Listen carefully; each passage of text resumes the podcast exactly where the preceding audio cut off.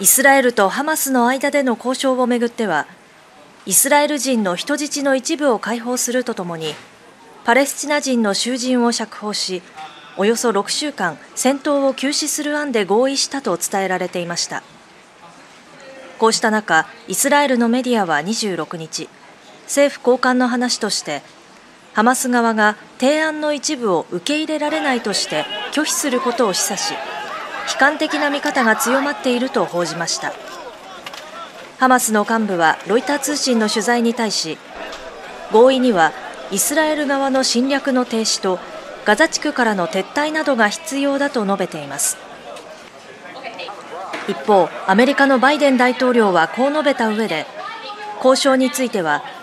妥結は近いがまだまとまっていないと報告を受けていると説明しました。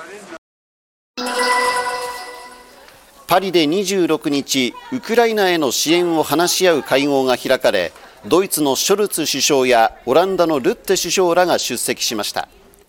会合終了後に会見したマクロン大統領は欧米の地上部隊をウクライナに派遣することについて現段階では合意が得られているわけではないとしつつも排除すべきではないと述べました。その上でロシアにこの戦争を勝たせないためにあらゆる選択肢を探るべきだと強調しました。踏み込んだ発言の背景にはウクライナが弾薬不足などでロシア優位に傾きつつある戦況に関しての危機感があるとみられます。オンラインで会合に出席したゼレンスキー大統領もこの戦争を終わらせるには協力と覚悟が必要だと述べ各国に支援を呼びかけました。珠洲市の中心部からほど近い飯田港です。元日の地震で震度6強を観測した珠洲市では津波の被害も受けました。こちらの港でも岸に止められていた漁船が津波で流され裏返ったままの状態となっていて地震の爪痕が残されたままです。飯田港では津波と地震の影響で漁船が転覆したり漁で使う網などが海の中に散乱したりしていて漁に出ることができないだけでなく緊急物資などを積んだ船を迎えることができない状況が続いています。そのため国土交通省は船の通り道を確保するため今朝から沈んだ船などの引き上げ作業を始めました。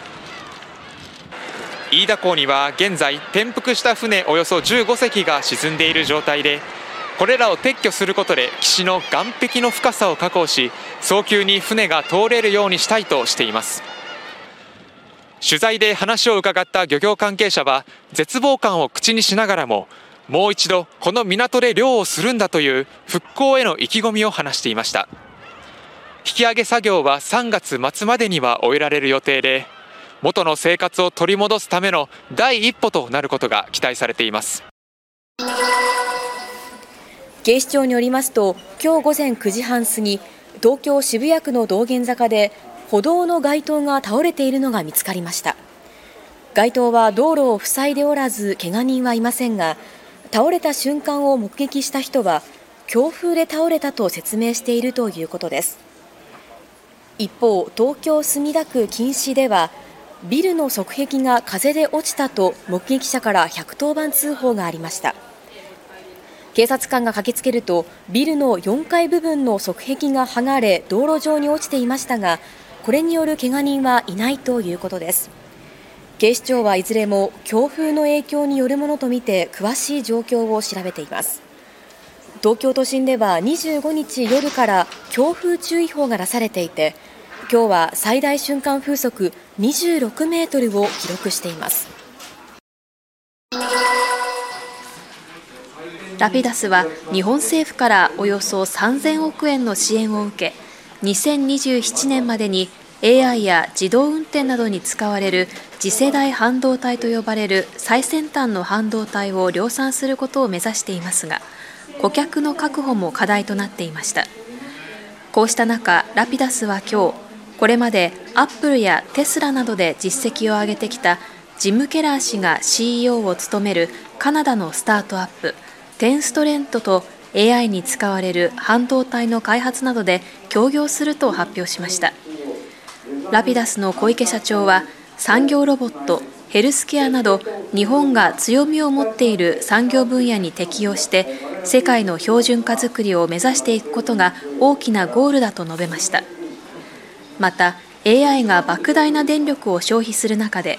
AI に使う半導体の電力消費量をいかに抑えるかが重要になるとし先端半導体の開発は必須だと強調しました。一方テンストレントのジム・ケラー CEO は日本で強力なビジネスを進める機会をいただいたと述べ協業を歓迎しました。宮西容疑者の自宅に、えー、捜査員が家宅捜索に入ります、宮西容疑者も引き連れて家宅捜索に入ります。警察は今日午前宮西容疑者の自宅に本人立ち会いのもと家宅捜索に入りました。殺人未遂の疑いで逮捕された札幌市北区の宮西弘隆容疑者はおととい午前6時45分ごろ札幌市北区のコンビニエンスストアで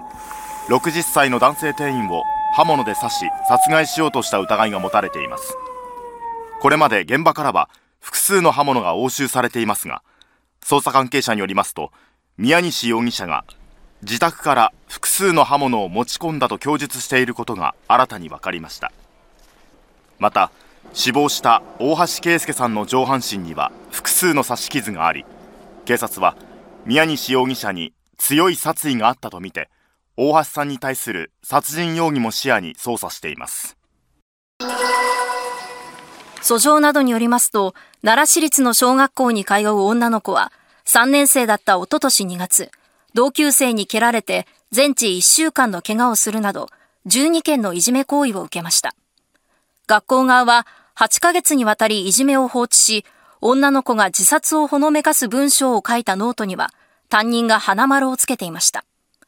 両親らは、学校や教育委員会がいじめを防止する措置を怠り、著しい精神的苦痛を与えたなどとして、